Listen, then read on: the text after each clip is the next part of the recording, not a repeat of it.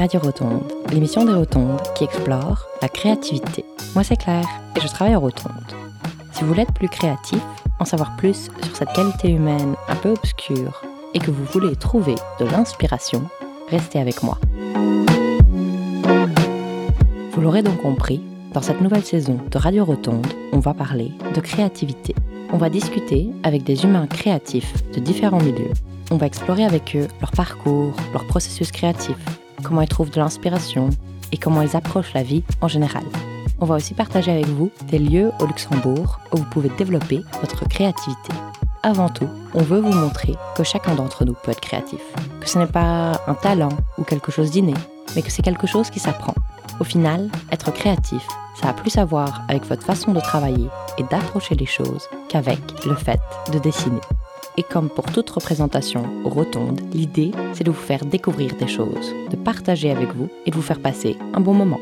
À la fin de l'émission, on espère que vous aurez l'impression d'avoir rencontré de belles personnes, que vous aurez souri, que vous aurez réfléchi et que vous aurez été inspiré. Cette émission sera diffusée chaque premier mardi du mois à 18h30 sur les ondes de Radio Ara au 102.9 et au 105.2. Vous pouvez aussi retrouver nos épisodes sur Spotify sous Rotonde et sur notre site rotonde.lu. Alors, commençons. Chaque émission va débuter avec une entrevue avec une personne créative. On va alterner les invités entre artistes et personnes du monde de l'entreprise. On va essayer d'aborder différentes notions autour de la créativité, tout en vous faisant découvrir à chaque fois cette personne, son parcours, son imaginaire et sa façon d'approcher le monde. Pour ce premier épisode de la saison, nous avons invité Linda Papa, une artiste multidisciplinaire gréco-luxembourgeoise. J'ai fait connaissance de Linda par hasard sur Instagram et ce qui m'a marqué tout de suite, c'est sa sincérité, sa capacité à être vulnérable et à partager avec les autres. J'ai tout de suite pensé qu'elle serait une belle rencontre pour cette première émission et qu'on pourrait trouver en elle un peu de nous-mêmes, mais aussi trouver de l'inspiration et conseils. Vous allez maintenant entendre une conversation très humaine où Linda se dévoile et partage avec nous beaucoup des choses qu'elle a apprises au cours de son parcours. Mais vous le verrez aussi, elle reste très humble et nous dit que comme le reste d'entre nous, elle cherche encore à en apprendre plus et qu'elle est loin d'être parfaite. Elle nous parle beaucoup de comment elle trouve de l'inspiration dans la nature qui l'entoure, mais aussi en elle-même, en suivant son intuition, en prenant soin d'elle et en s'écoutant avec gentillesse et sans jugement. Pour Linda, créer, c'est vivre. Alors du coup, on a parlé beaucoup de la vie et de comment elle mène la sienne.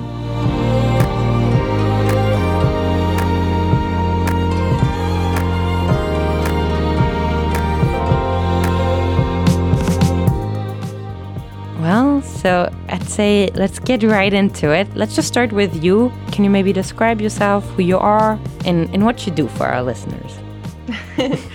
yeah, so um, hello everyone. Uh, I'm Linda, and I'm, I would say, just overall and in general, like someone who tries to live as creatively as possible. And yeah, I I could say, yeah, that I'm an artist a writer, a designer, and um, yeah, a lot of my work as an artist is actually inspired from connecting with Earth and co- connecting with the elements. That's just always like a huge drive for me to connect the dots between our inner world and our outer world. um, so yeah, just something that keeps fueling me in whatever that I create. Yeah, I express myself in painting and ceramics and writing, photography, designing. Yeah, it's just not one day is the same as another and I love that.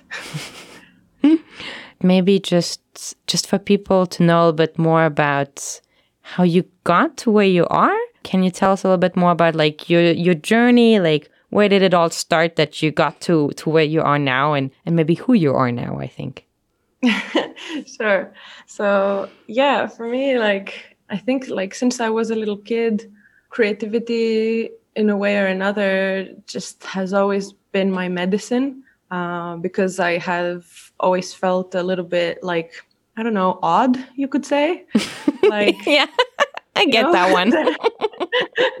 yeah, you know, like when you just don't feel like you're fitting in and it just feels awkward and strange and all you want to do is just like sort of create your own little sanctuary mm. uh, and just be in that bubble and find bliss and comfort there basically. So that's how creativity sort of appeared into my life. And um, of course it also helps that in a way my parents are also involved creatively in what they're doing i guess. Like my father is into architecture and my mother is a painter. So yeah i mean she doesn't uh, do that like professionally or full time but she has mm-hmm. always like ever since like I was little and I was growing up, uh, I saw her paint, and I think she encouraged me also always to express myself creatively as a kid, which is something that I'm so grateful for still. You know, every day, just it's so important, you know, to like encourage ourselves and encourage the people around us to be as creative as possible. Mm. Um, it's so good for so many reasons. So yeah, growing up, I got to to like really find my way through that. Just like always, no matter what was going on, like I was always finding a way of like expressing myself. Like even as a teenager, I was like always drawing and making collages, and then I got to do murals and just so many things. And then I went ahead and studied uh, design and uh, I got to start freelancing as like a as a designer, a freelance designer, and did illustration on the side, and just never really stopped. And then started a business with my now husband, um, where uh, yeah, we we did like branding and photography and like creative direction. Um, and we and we lived like um, quite a nomadic lifestyle uh, like still a few years ago, like we were just traveling around the world and working from different places. Yeah, and working on projects like from wherever we were, which was really, really exciting, uh, but also very exhausting. so, in the meantime, there was like this little voice inside of me uh, that was like, uh, you know, sort of asking, okay, like, where's home? And where are you going to find a place that nourishes you and where you can really find this this true clear expression of yourself. Because like all those years right is just like experimenting and doing so many different things expressing ourselves in so many different ways. But then like what is the one voice to follow? Uh, i think it's it's natural you know to to be multidisciplinary. Uh, mm. I think it's it's like it's very healthy actually, but it's so. Uh, yeah, I feel like we're uh, somehow at some point we're going to be looking for like how can I tie this all together.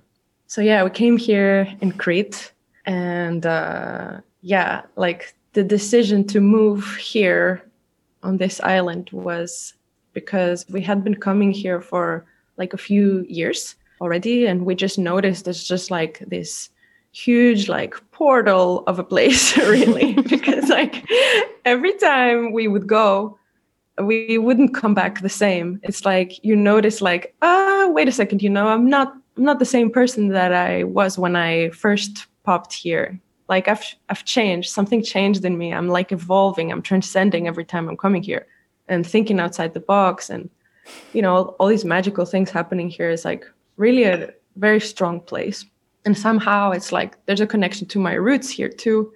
I'm half greek. So yeah crete is like i'm not originally from this island but i just feel like i'm closer to somehow this ancestral motherland you mm-hmm. could say. And just that alone has like opened up so many things for me. Like yeah creatively speaking like artistically speaking you know like in in terms of like finding my own personal voice as an artist not in the terms of what i'm doing as a designer um, but like really like what i'm doing for myself. And um, yeah that like really unfolded into like a big journey of like self-discovery and yeah finding my essence through painting and like doing ceramics and yeah just making art in general that connected what I felt and what I witnessed being here, like the visions I'd received, to to make art out of that. So yeah, and this is something that's that's fueling a lot of what I do still. Even if I continue, I'm still a designer and I still do the work that I mentioned before, like in branding and so on. Uh, that's like my main that's our main like um, me and david my my husband like that's the main thing we're doing together as a business but uh, yeah just the journey as artists individually is also very very very important um, to each of us. So.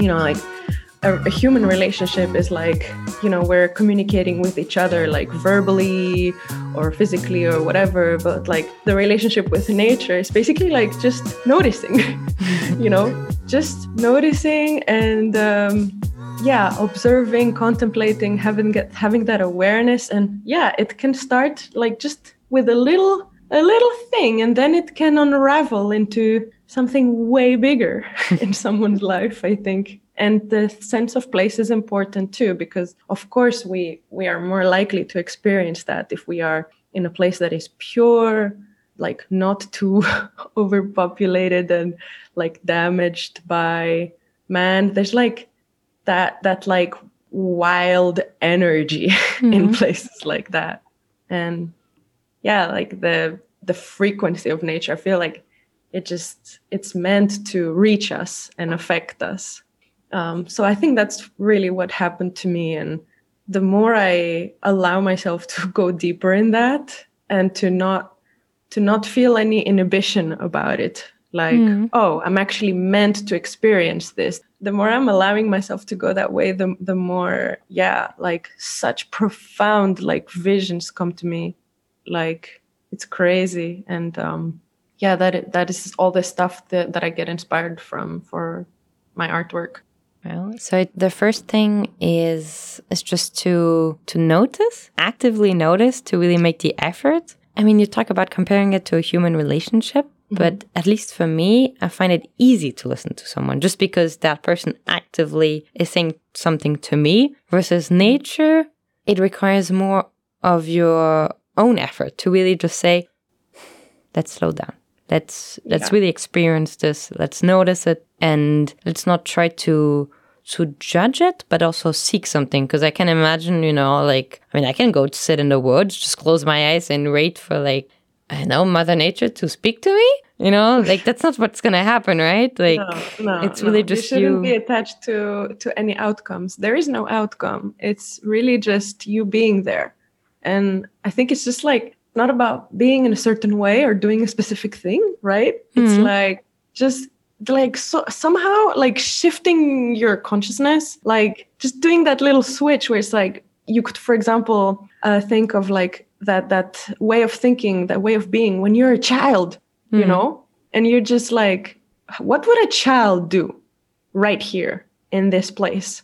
Like they would be curious about everything. They would be like oh my god look at this tree and look at that snail and look at that this and look at that. Like they the children like they see everything with this sense of wonder because they they don't see like just how how still and and like material we see stuff. Mm. they really do see the magic you know that all these things have all this life that's flowing through things. And i think we still have that inner child in us to be honest. We just we need to connect back to it you know so... especially when we find ourselves in nature you know because otherwise like we're really missing out mm. you know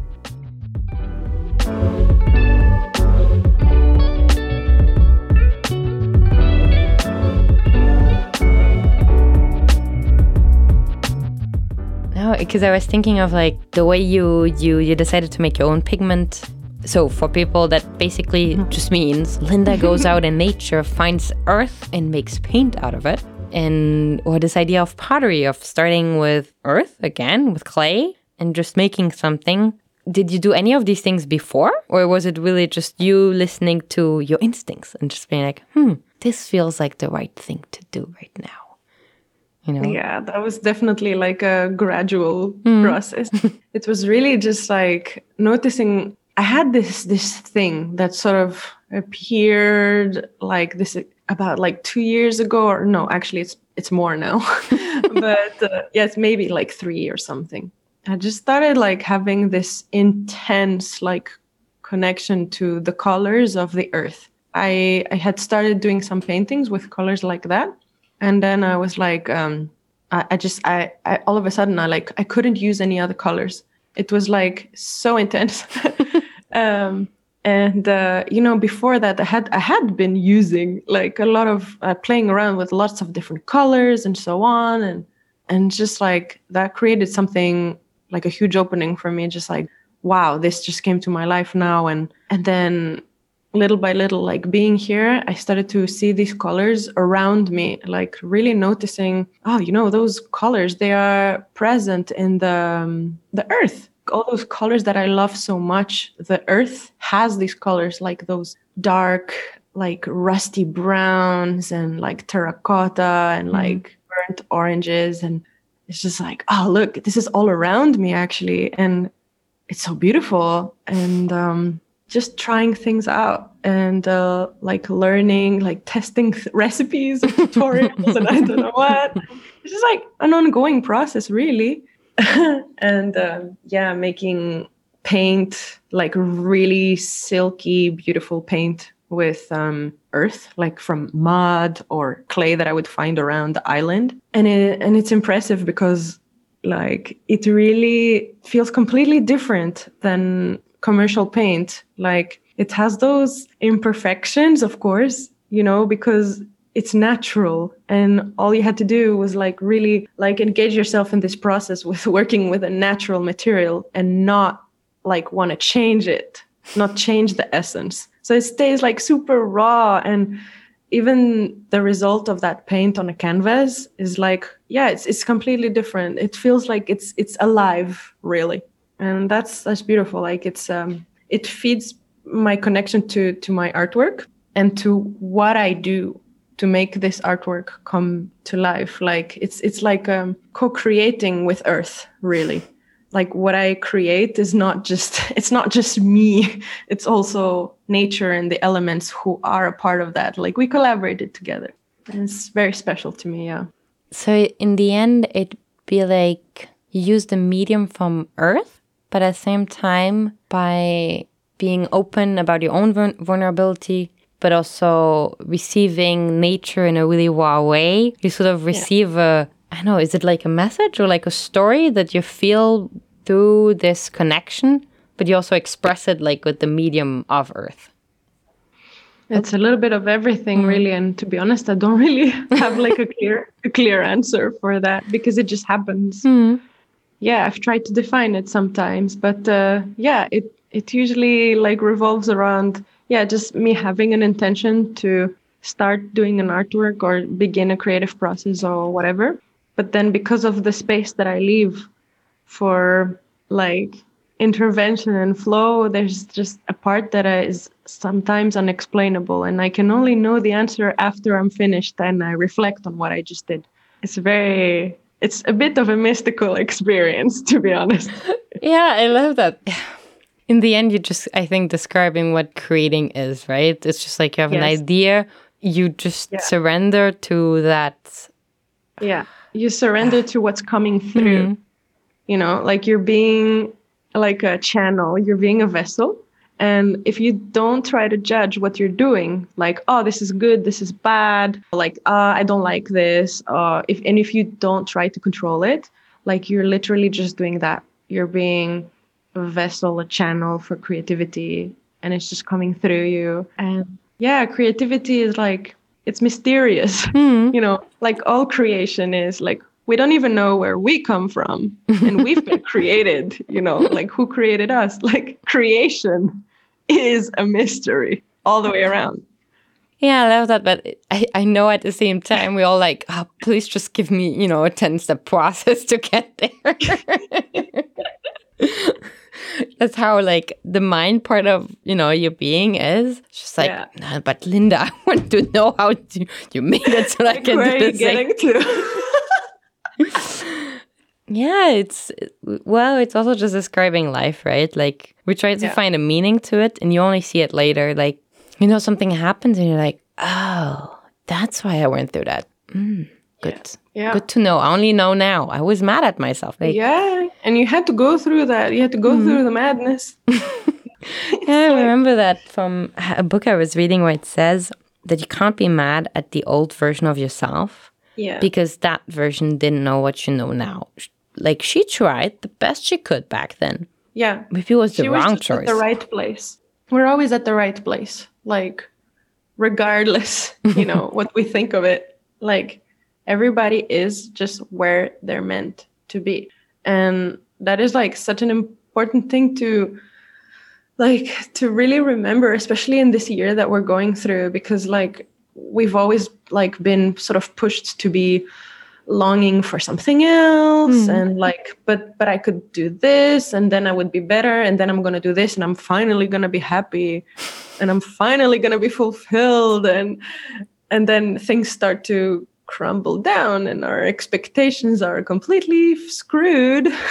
But maybe maybe just maybe we shouldn't have had any expectations. And maybe we should just realize that we are just where we need to be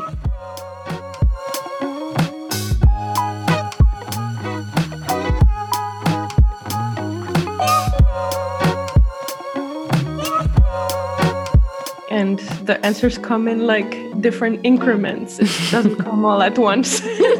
Sometimes you're in the shower and you're like, ah, you just have like this crazy insight or whatever, just out of the blue. And Exactly. yeah, that's how life works, right? It's not like we ask a question, we receive an answer. like it comes it's in such like step by step procedures. So we cannot really be stuck uh, with outcomes like demanding answers right away. It's not like that rational. Hmm. So is that a little bit how your creative process is? Like at the same time, maybe messy, a bit all over the place, but there's still something going through it that makes it all make sense to a certain extent. Yeah, yeah, exactly. Absolutely. It's like really, yeah, this mixture, this flow between a little bit of structure, a, a, a basic, basic idea, a reason why I started creating that I'm aware of, and then just being open to how that's going to end up looking like. Because i don't want to be if i get stuck to an outcome i'm going to start to become really controlling of the result. That's where you lose all the magic. That's is, isn't it funny like how yeah it's an important part of a creative process but also in life i find it's important mm-hmm. to not to not be stuck to outcomes. When we you know like when we plan too much we we lose the spontaneity. We lose the this potential for just magic to happen like mm-hmm. randomness. Yeah.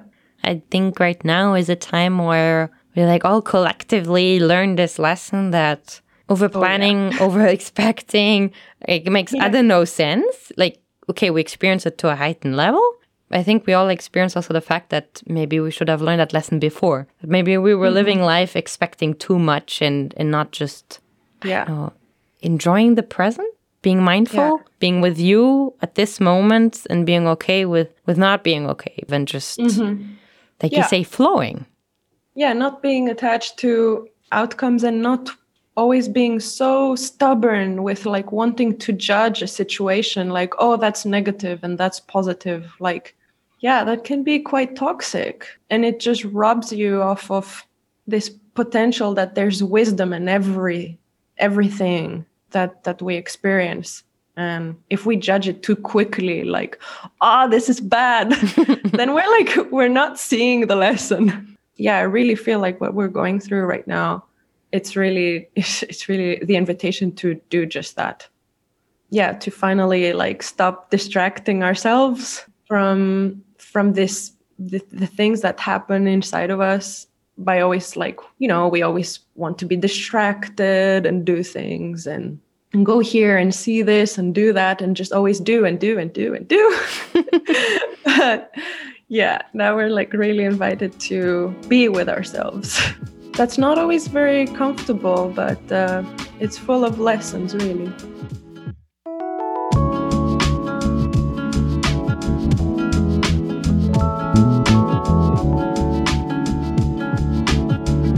And I think that actually comes back to your idea of like your art being about connecting your inner and your outer world. So how ah, that's gonna sound odd, but like how do you then connect to your inner world? How you would approach that? How just when you think about it, putting it out loud would be, Linda, how do you learn to be yourself and be with yourself? And that's so odd when you think about it. Like I as know. humans, we should be capable of doing that.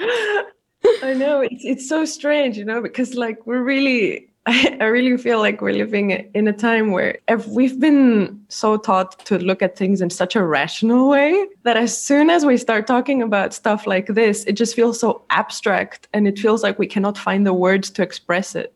But that's part of the mystery mm. that it all that it's all really about. Because like there's not really there's not really like a vocabulary that's like super deep to to express that. But yeah, I feel if if you would have to describe it in like simple terms or whatever, yeah, like to just be with ourselves is just to observe what it is that we're experiencing, you know. So instead of just being like uh, attached to the stuff that that we're experiencing, like whether it's sadness or or happiness or whatever, like to to not really be attached to that, just see it happening and like looking at at what we're experiencing from like this uh, further perspective as if you're like watching yourself from afar. And there's actually a quote i have it like right next to me now. It's from hmm. this book uh, from Ram Dass which i i love this guy so much. Like he's really he's such an important like spiritual person like really woke uh, guy who was um, speaking a lot about all these things like in the 60s and he took a lot of psychedelics and he really like really went to the depths of uh, of like his soul to be able to share that with others. Yeah he, i have his book here. It's called uh, be here now which has these beautiful drawings and quotes. And there's one that says you're standing on a bridge watching yourself go by. So that's what it's like to, to be with yourself. You're like stand you have to like be this person like you're standing on a bridge watching yourself go by. So and i think that's how we can be more vulnerable also and capable of receiving things like receiving creative ideas that are like oh my gosh you know how did i how did that come to me now? And it comes to you because you are connecting with your essence. And that's just such a beautifully profound experience you know? Like we're all here for a reason. I really do believe that yeah. And if we do the work of like really being with ourselves like not always being in our minds and mm-hmm. not always just like being thinking about all the things we need to do and you know and i'm not the best at this either to be honest. Like even the other day i got stuck like just really being in my mind just uh, like worrying so much about all the shit that was on my to-do list and all the things I wanted to do or that or I think that I need to do. I think that I owe the world. That's world. the one I think. That's yeah. really you think you you giving yourself a reason to like stress out and, and yeah, making yourself exactly. feel bad, right? You're like yeah, imagining like, you need to be productive as, as if you know like there's something bad that's gonna happen, you know. exactly, exactly. Like oh, I need to do this. I need to fill my time with like mm. things to do and I owe the world this because otherwise like I'm wasting my time and and I'm not being productive, you know, like there's this whole obsession about productivity as well, which is very very toxic. Our abilities as human beings shouldn't be measured by that idea that we have of success too mm. because there's just so much more to life than that and it's so ridiculous sometimes when we like you know the way we glorify people like oh yeah this guy uh, who's like this big celebrity and he makes like like six figures a year and he has like this multi-million business and like you know we glorify people like that like putting them on a pedestal like oh like they are successful. But like we're not then talking about the people who are actually maybe they're not successful in that sense but they're very successful maybe in their community like they're being helpful. They're changing things. They care about people around them or maybe maybe someone is being like a great parent and their mm. children are going to be amazing an amazing contribution in the world you know? There's just so much more to like those this shit this illusion that we create in our minds you know? Yeah mm. it's important to step back into the heart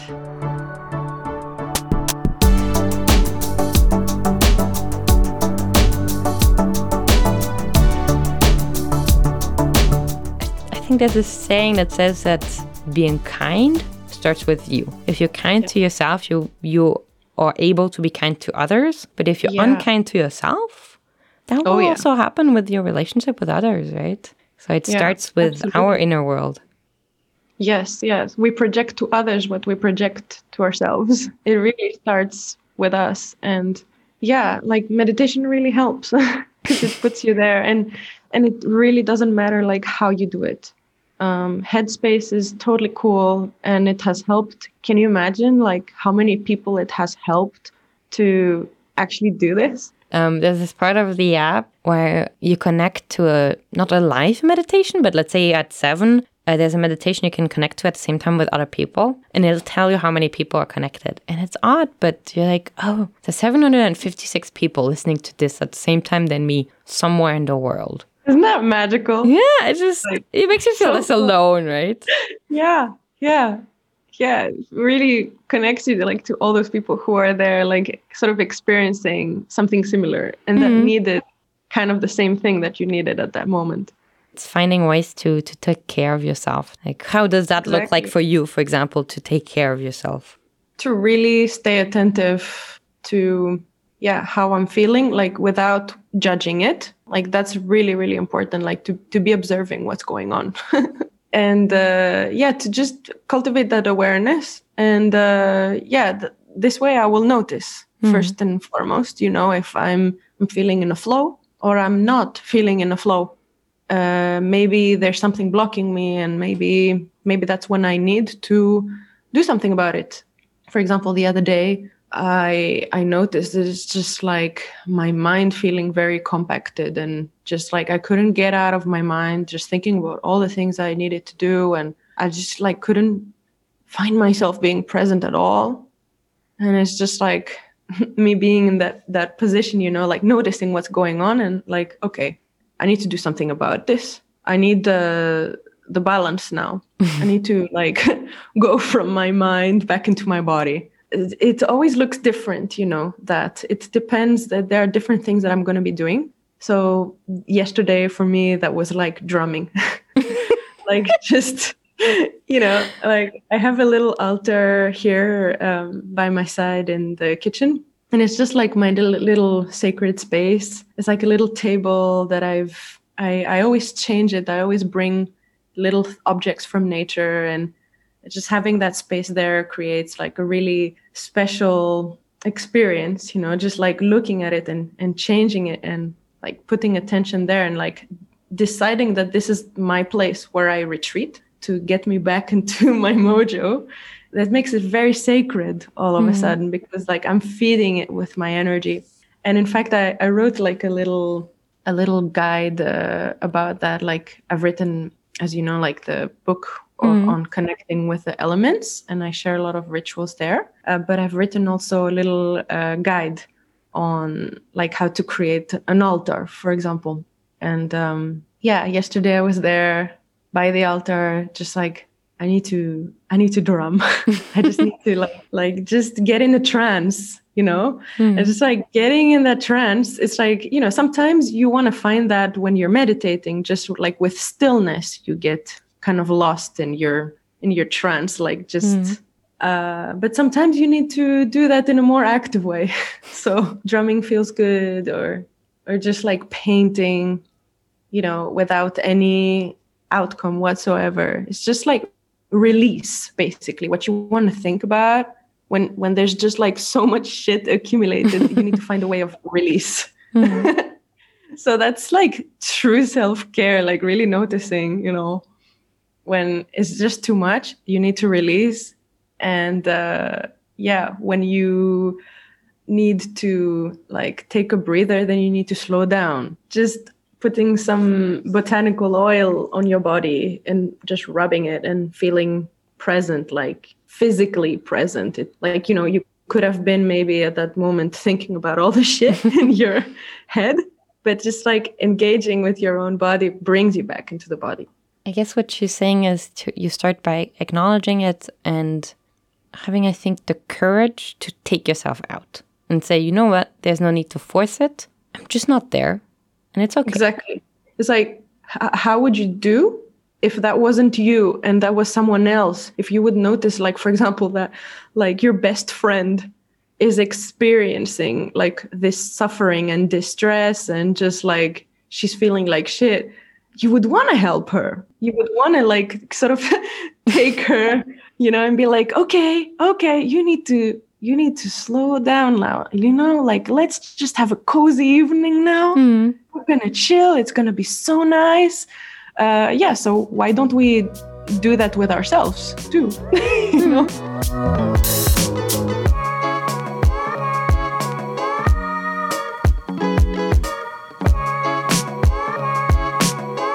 I feel like this time where everything had to slow down, like where there was no choice, was also a time to take time. At least for you, your book feels like that. Really, this this moment where you just said, you know what, I want to mm-hmm. do this one well. You know, I want to do it fully yeah. and really just go with the flow, go where this idea takes me. Yeah, absolutely. like I'm really, I'm really, really grateful for the space that that previous year has brought because yeah we tend to be like so distracted with so many things and um, yeah I, I don't know if i would have been capable of like in those circumstances to really work on something so yeah long term and committed mm-hmm. and complex as the book is uh, and somehow i always wanted to write a book like it, it has been pretty clear to me like since a young age that I, I love to write and that I, I knew that I would one day maybe write a book. It's like somehow in the, something that stands in the back of my mind, but I didn't know what I would write about. It wasn't clear.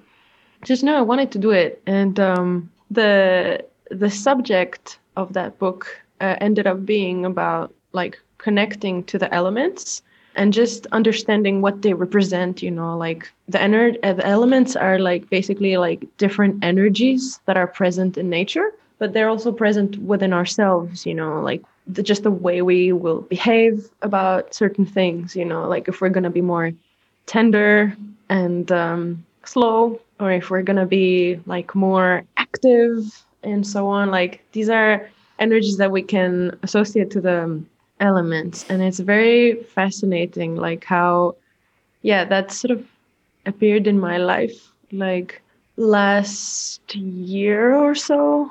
Yeah just really being in nature and observing how the water moves how the air flows how the fire you know is like so strong and like warm and like destructive even but fire transforms things you know it's just very mm-hmm. necessary to like shed layers in a way. You see that in nature, but then you're like, what does that represent inside of me? Am I sometimes experiencing fire in my life? You know? and it's just like, yeah, once again, it touches on that idea that everything is connected. What we see outside is also happening inside of us in a way or another, in, in subtle ways.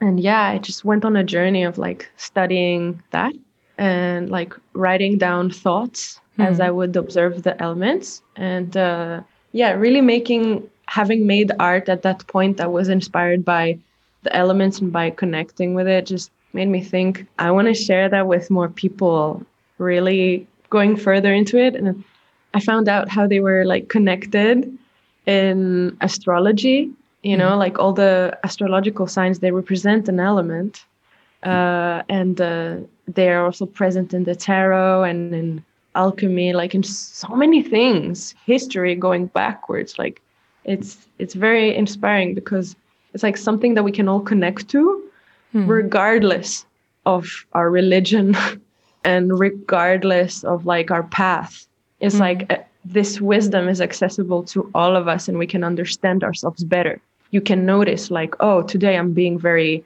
fiery and tomorrow I'm gonna be more like watery because I'm more emotional or whatever, you know? Mm-hmm. And yeah, the book is like it's partly a guide and Mhm. partly an artistic exploration into that topic. So yeah, it's both practical and more an expression as well.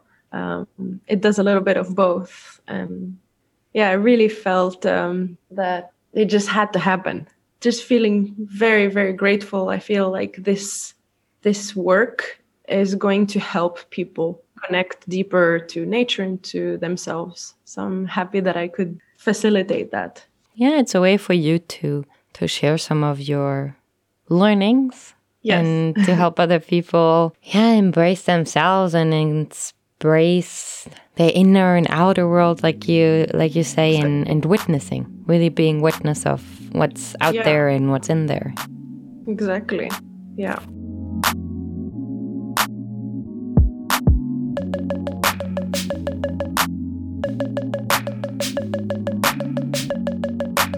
Um, to close off our conversation where you started by saying that little Linda felt like awkward and feeling out of place and like is there something that you feel like you you'd tell that person or anybody who feels that way sometimes you know that you walk around in the world being a bit off Oh man, that like that's really like the thing. Yeah, you you deserve to love yourself. Yeah, Mm. that's really like the first thing that that comes to mind because I just was beating myself up like so so much, like feeling so off.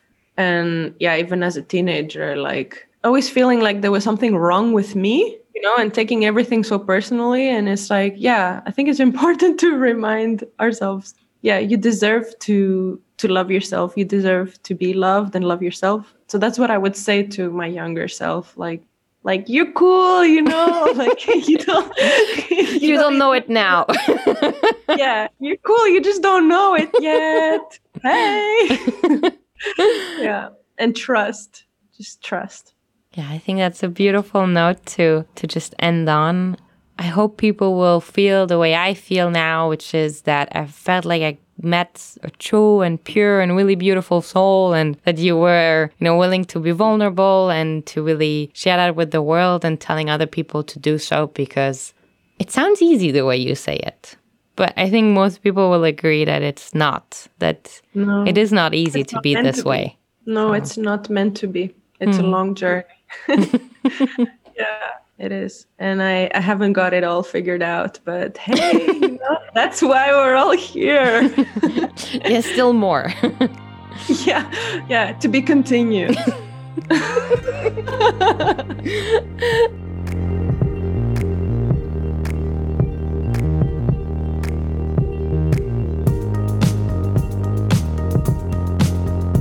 Alors, j'espère que cette interview vous a plu et que vous avez eu l'impression d'avoir rencontré une belle personne. Comme vous avez pu l'entendre, j'ai pris beaucoup de plaisir à parler avec Linda. On a beaucoup ri, on a beaucoup partagé et j'espère que comme moi, malgré la distance, vous avez pu sentir sa chaleur humaine, sa générosité et que vous avez autant envie que moi qu'elle devienne soit votre amie ou qu'au moins vous pouviez lui parler un peu plus. Avant tout, je crois qu'elle a voulu nous encourager à être attentifs. Attentifs au monde qui nous entoure, mais aussi attentifs à ce qui se passe en nous-mêmes. À ne pas toujours nous distraire, à chercher une explication, à tirer un jugement. Car en fin de compte, créer, mais aussi être humain, c'est un peu quelque chose d'inexplicable. Créer, c'est quelque chose qui demande qu'on soit vulnérable, ouvert aux autres, qu'on ne juge pas et qu'on ne force pas les choses. Et qu'avec cette intention, on doit croire qu'on va trouver sa voie. Ou pas, mais au moins, on aura essayé de créer de la magie, comme Linda aime le dire. Et si vous avez envie d'en savoir plus sur Linda, je vous encourage à la suivre sur Instagram sous Linda Papa ou à consulter son site internet lindapapa.com. Alors faites attention, dans ce cas-ci, papa, c'est avec deux P. Dans la deuxième partie de l'émission, on va partager avec vous des lieux créatifs. L'idée, c'est de commencer par vous inspirer et puis de vous aider à prendre action, à sortir de votre zone de confort en vous conseillant des lieux où vous pouvez développer une pratique créative. On va mentionner à chaque fois un lieu qui est davantage dédié aux enfants et un qui est davantage dédié aux adultes. Ainsi, chacun peut s'y retrouver. Les lieux seront toujours présentés par soit leur créateur ou l'un de leurs employés, leur directeur actuel. car avant tout, je veux aussi vous transmettre la passion, l'idée, l'envie qu'ils ont derrière ce lieu. Et ça, moi, je ne saurais pas vous le transmettre. Alors aujourd'hui, on va parler de poterie, de céramique. Car Linda, l'une de ses pratiques préférées, c'est la poterie. Et du coup, j'ai voulu partager avec vous des lieux où vous pouvez développer cette pratique créative au Luxembourg. Alors, comme Linda me l'a dit, on peut aussi commencer chez soi en achetant de la terre et quelques outils et en faisant du modelage. En faisant en fait des petits bouts de terre, en les superposant et en les liant avec les mains et en créant petit à petit. Mais si vous préférez comme moi que quelqu'un vous guide, que quelqu'un soit là au début quand vous essayez d'apprendre quelque chose de nouveau, vous pouvez visiter l'un des lieux suivants. Le premier lieu est l'atelier Claire Royer à Luxembourgville. C'est un lieu où vous pouvez apprendre à faire du tournage avec un tour de potier et créer vos propres pièces avec vos deux mains. Le deuxième lieu est Pose Art, un café céramique à Steinfort où vous pouvez apprendre à peindre des pièces en céramique. Christine a même développé une formule que vous pouvez faire à la maison. Alors, commençons avec l'atelier Claire Royer.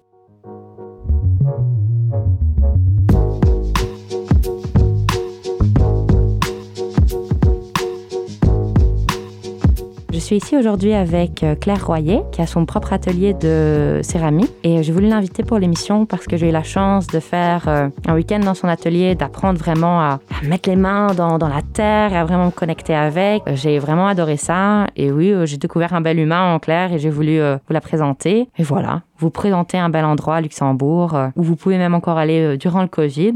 Alors, pourquoi est-ce que tu as voulu créer cet atelier en fait? Alors, la création de l'atelier s'est faite suite à une réelle prise de conscience que j'ai eue. J'ai passé 15 euh, ans de ma carrière à Luxembourg dans la finance et un jour j'ai réalisé que j'avais envie d'autre chose et ma passion première, euh, qui était celle de travailler la terre, m'a rattrapée et euh, l'essor aussi de l'artisanat de manière générale ainsi que les, besoins de revenir à des à des activités naturelles, de recentrage, un peu méditatives, m'a donné l'envie de proposer ça à Luxembourg, chose qui n'existait pas euh, jusqu'à ce que j'ouvre l'atelier en septembre 2019.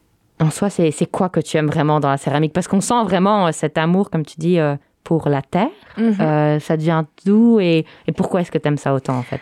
Alors en fait, c'est l'amour de la terre qui m'a euh, choisi, je dirais, parce qu'en fait, dès petite euh, à la maternelle, je jouais déjà avec la terre euh, de la cour de l'école, et du coup, ma mère m'a inscrite à un atelier et ça m'a poursuivi jusqu'à ce que j'arrive à Luxembourg, où j'avais trouvé un petit atelier où j'ai fait un peu voilà des cours comme ça. Euh, et puis après, la vie, euh, ma carrière dans la finance m'a rattrapée et j'ai laissé tomber. Mais je crois que c'était vraiment en moi et c'est euh, ben, un peu comme toutes les passions, on les porte et soit on les écoute, soit on les met de côté. Mais là, pour le coup, la mienne m'est vraiment, euh, c'est vraiment imposé à moi et j'ai décidé de l'écouter et de la suivre. et donc, euh, et donc voilà. Et ce que j'aime dans la terre, c'est euh, ben déjà ce, ce, toucher, cette sensualité qu'on a vraiment autour. En plus, plus qu'au modelage classique, le tournage, c'est une des techniques les plus nobles dans le travail de la terre. Mais ça te permet de te recentrer, d'oublier les tracas, de te mettre dans une bulle de sérénité. Et il y a une vraie communication qui se passe entre elle et toi. C'est une matière vivante qui te renvoie beaucoup de choses de ton état d'esprit, de, ton état général. Et je dois dire que j'ai fait du dessin, j'ai fait de la peinture, mais la matière de la terre est encore plus parlante que le pinceau, etc. Et on est aussi en 3D. On, travaille vraiment en trois dimensions. Et puis le bonheur de créer, le bonheur de s'exprimer, de faire euh, tes propres pièces, c'est quelque chose qui est euh, très épanouissant. Oui, en effet, ce que tu dis sur la Terre, j'ai beaucoup ressenti. Ce que je trouvais aussi vraiment beau, c'est que tu apprends à connecter euh, tes mains, la Terre, mais aussi ton pied, parce que tu vas faire attention à la vitesse de ton tour. Et euh, tu apprends en fait à ce que euh, tu dois un peu lâcher prise et qu'au bout d'un moment, je trouvais ça super beau parce que tu apprends en fait à, suivre un peu ton intuition et à connecter avec. Et donc, tu as différentes activités que tu proposes aux gens. Exactement. En fait, l'atelier propose différentes formules de, cours. On a des cours particuliers de deux heures, juste pour voir. Parfois, les gens se disent ah ben, je vais quand même pas m'engager sur euh, trop de séances. Un cours particulier de deux heures est parfait pour euh, découvrir les sensations, savoir si ça plaît ou pas. Et euh, c'est une très belle introduction. Ensuite, on a des cours hebdomadaires le lundi en début d'après-midi ou le lundi soir pour les personnes qui travaillent donc de 18h30 à 21h. Donc là, c'est des séances de 2h30 qui sont proposées en carnet de 5 ou 10 séances. Donc les gens s'engagent euh, voilà, à venir 5 fois ou 10 fois selon leur euh, motivation. Et puis on propose les week-ends découvertes qui sont euh, des week-ends que tu as expérimentés. Et là c'est vraiment une expérience intensive et en même temps une vraie immersion dans le domaine du tournage où on vient apprendre les gestes et également terminer sa pièce. Et contrairement aux autres formules, pour cette formule-là du week-end découverte, une pièce est conservée et sera cuite pour ensuite être émaillée afin que les gens gardent un souvenir et euh, puissent utiliser leurs pièces.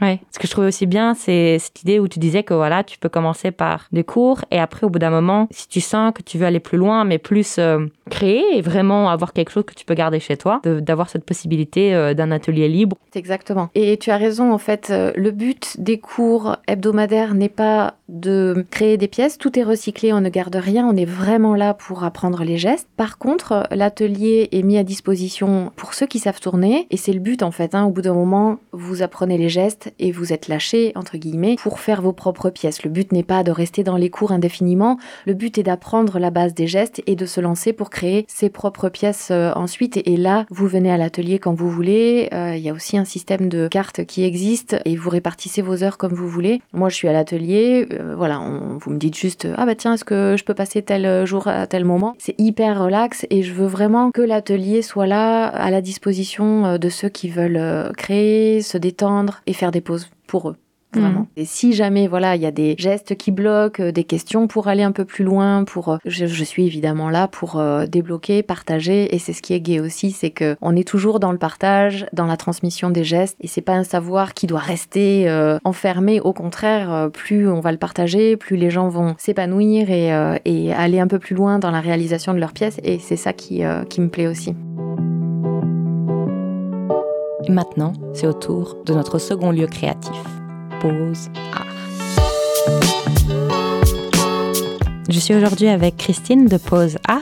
Pour commencer, pourquoi avez-vous voulu créer Pause Art? Eh bien, j'ai voulu, lors d'une visite de Londres, un jour je me promenais et je tombe sur un magasin qui s'appelait Art Céramique Café, un endroit, un atelier où il y a des tas de céramiques blanches à peindre. Et je vois à travers la vitre un père, une mère et trois enfants. Et ça, j'ai trouvé mais trop bien, une activité à faire ensemble. En fait, on, propose très peu d'activités à faire euh, en famille. Et euh, ce qu'on fait très très bien, c'est de regarder tout, chacun nos écrans, chacun de son côté, mais être ensemble, ça, je, trouvais ça vraiment très bien. J'aime aussi énormément le côté créatif, parce que d'abord, ça vide la tête, et je crois qu'on en a beaucoup besoin pour le moment, et ça fait office même de méditation, on va dire. Et il y a aussi le côté de presque d'art-thérapie, souvent, quand on vient dans mon atelier, les personnes me disent Je vous préviens, je ne suis pas du tout artiste. Et à chaque fois, je me dis Mais être artiste, c'est simplement pouvoir exprimer ce qu'on a en soi. Et c'est pas être en référence avec un beau qu'on a dit beau de l'extérieur, mais c'est vraiment de se greffer sur ce qu'on a en soi. Et c'est en ça que, je trouve que cette activité est, top pour euh, l'estime de soi. Et avant tout, c'est surtout des activités autour de la céramique et de la, de la peinture sur céramique, hein, c'est bien ça. Exactement. Et de toute façon, les couleurs sont tellement, tellement jolies que tout ce qui sort de mon four est, est splendide. Et puis j'explique quelques techniques très facile. Euh, donc dès, trois ans, même, il y a eu un de deux ans et demi qui a fait euh, une peinture franchement très très jolie, avec la main, au doigt. Ou, euh, et, ça, c'est chouette. Et ça se passe un peu comment quand on veut aller dans votre lieu? Comme on veut. Pause. Et donc, on vient seul, oui, oui, seul, en famille, avec des amis. Il y a des soirées à thème aussi. Il y a des enterrements de vie de jeunes filles. Ça, c'est un scénario que j'adore. C'est la future mariée qui vient et qui a toutes ses amies autour d'elle et qui, elle dit, voilà la couleur ou les couleurs que j'aime et vous me faites mon service qu'elle oh, utilisera tous les jours parce que c'est une, une céramique qui est cuite à 1000 degrés, plus, plus 1000 degrés. Donc, euh, on met dans le lave-vaisselle, dans le micro-ondes, c'est solide, quoi. Donc, c'est, on l'utilise euh, tous les jours. Et, et faites aussi des anniversaires pour enfants, hein si je me Beaucoup. souviens bien. Oui, beaucoup d'anniversaires. Et là, euh, donc il y a un moment de, de peinture. Ils sont tous ensemble. Moi, ce que j'aime beaucoup, c'est que souvent c'est toute la classe qui est invitée. Il y a toujours certains qui font plus de bruit, moins de bruit, qui sont mieux intégrés. Et là, ils sont tous au même niveau. Ils peignent une céramique et tous sont intéressés à voir ce que font l'un l'autre. Et donc, c'est très unificateur, en fait. J'aime bien. Bah, je suppose que ça, ça peut non seulement unir des enfants, mais aussi des adultes de faire ça ensemble, non? Oui, oui, oui, oui. Mais euh, il y a justement, dans le four actuellement, il y a huit assiettes. Parce qu'une mère de famille a voulu faire euh, ce que ce qu'on peut faire euh, chez Posard, c'est-à-dire chacun a peint son assiette et elle a dit interdiction de sortir cette assiette sur la table tant qu'on n'est pas tous ensemble. Donc c'est oui oui bien sûr il y a des adultes il y a, oui oui euh, accompagnés seuls euh, en entreprise euh, il y a des team building des after work des en fait c'est ouvert sur, sur rendez-vous donc on peut faire en soirée aussi le matin petit déjeuner et puis céramique ou déjeuner céramique apéro céramique Et euh, bah, je peux m'imaginer que malheureusement, vous avez un lieu comme ça de convivialité, un endroit où les gens doivent se rejoindre et que du coup, euh, il y a un peu mis cours à ça du- durant la période dans laquelle on vit. Du coup, actuellement, qu'est-ce qu'il est possible de faire à Pause Art En fait, j'ai- lu, relu, relu des restrictions, etc., qui changent en plus. Donc, j'ai voulu m'assurer auprès du ministère de la Santé, qui m'a dit que je pouvais accueillir quatre personnes. Donc, de différents. Bon, le lieu est assez grand en plus, ou plus si c'est des familles. Donc, euh, sachant ça, euh, il y en a en fait beaucoup qui adorent la nouvelle formule qui est Posard à la maison. Et donc, vous, on peut voir sur mon site toutes les céramiques que j'ai, les prix. Les prix sont assez sympas en fait, parce que ça va de, de 10 euros à. Bon, ça peut aller jusqu'à 50 si on veut une grosse, grosse pièce. On choisit les peintures, etc. Vous venez chez moi, je vous explique avec un masque les techniques, euh, les, les 4-5 techniques, et je vous donne absolument tout le matériel. Les peintures s'enlèvent à l'eau.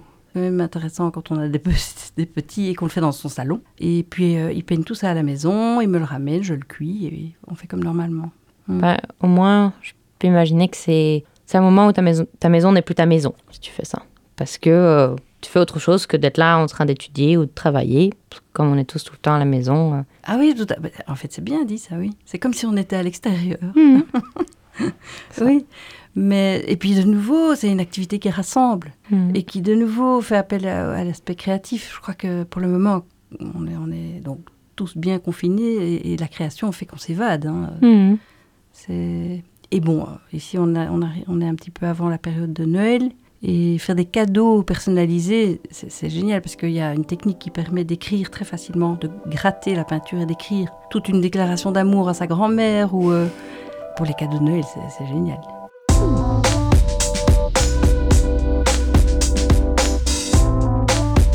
On va clôturer chaque émission avec une idée de création.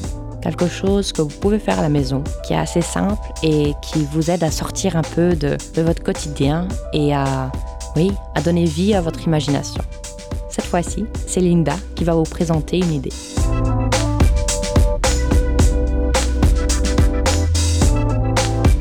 What I would like to do through the show is to show people that being creative doesn't have anything to do whatsoever with having a gift. It's about the way you approach your work, the way you approach life, and that's something that if you want to develop that part of yourself, well, there's ways to do it. Um, Absolutely. so yeah, I'm wondering what what you would recommend people to do to to develop their creative side. I would say, yeah, creativity is our life force. Mm. and it's inside all of us. It is it is what is keeping us here, alive and thriving. And uh, yeah, it doesn't have to be something that's external to us. So one thing that I would really recommend to people as like a simple creative practice that also involves like self-awareness is um yeah just like in those hours when you get up in the morning when you come out of bed and before you know getting busy with the rest of your day uh, just to facilitate that transition from this sleepy time to like okay here i am back in my mind. To to have that little moment in between where you just tune in to yourself, tune into how you're feeling and that that is sometimes very hard to identify. So don't beat yourself up if you can't really put a, a label on it or whatever, mm. because that that's not the point, right? It's just inviting you to notice. You don't need to like define what it's like. And then take a moment to just draw a few just really just let it let whatever you want to flow through you flow. Grab a sketchbook and just dedicate like five ten minutes like it's it's just like not thinking about really what you're doing just letting it flow. And if it's just a few lines it's a few lines. If it's uh, like something more complex it's more complex. It's a very nice practice to just really notice you know like if you're feeling it, it, might help you understand like how you're feeling also at that moment. If you're feeling mm-hmm. like rigid that day and stuck or if you're feeling like flowy i'm confident and so on and it's cool. It's a lot like journaling actually. Like you know how when journaling we allow the thoughts to come out you know just like just letting it out you know mm-hmm. it doesn't need to be perfect. It's not about being good or being bad. You just let it out just creating drawing like that just with whatever tools you have can be extremely cathartic in that sense and yeah I, it's like you're telling them how to maybe start your day by stepping back a little bit just yeah before you yeah. enter this moment where you get sucked into all the craziness yeah, exactly. you stop yeah stop notice how you're feeling express it in a way or another and uh, yeah it's it's just creating that little sacred bubble that's all to yourself yeah. where you can say hello and tune in and then okay you got you got that you got some guidance maybe also through that that can mm. help you through the day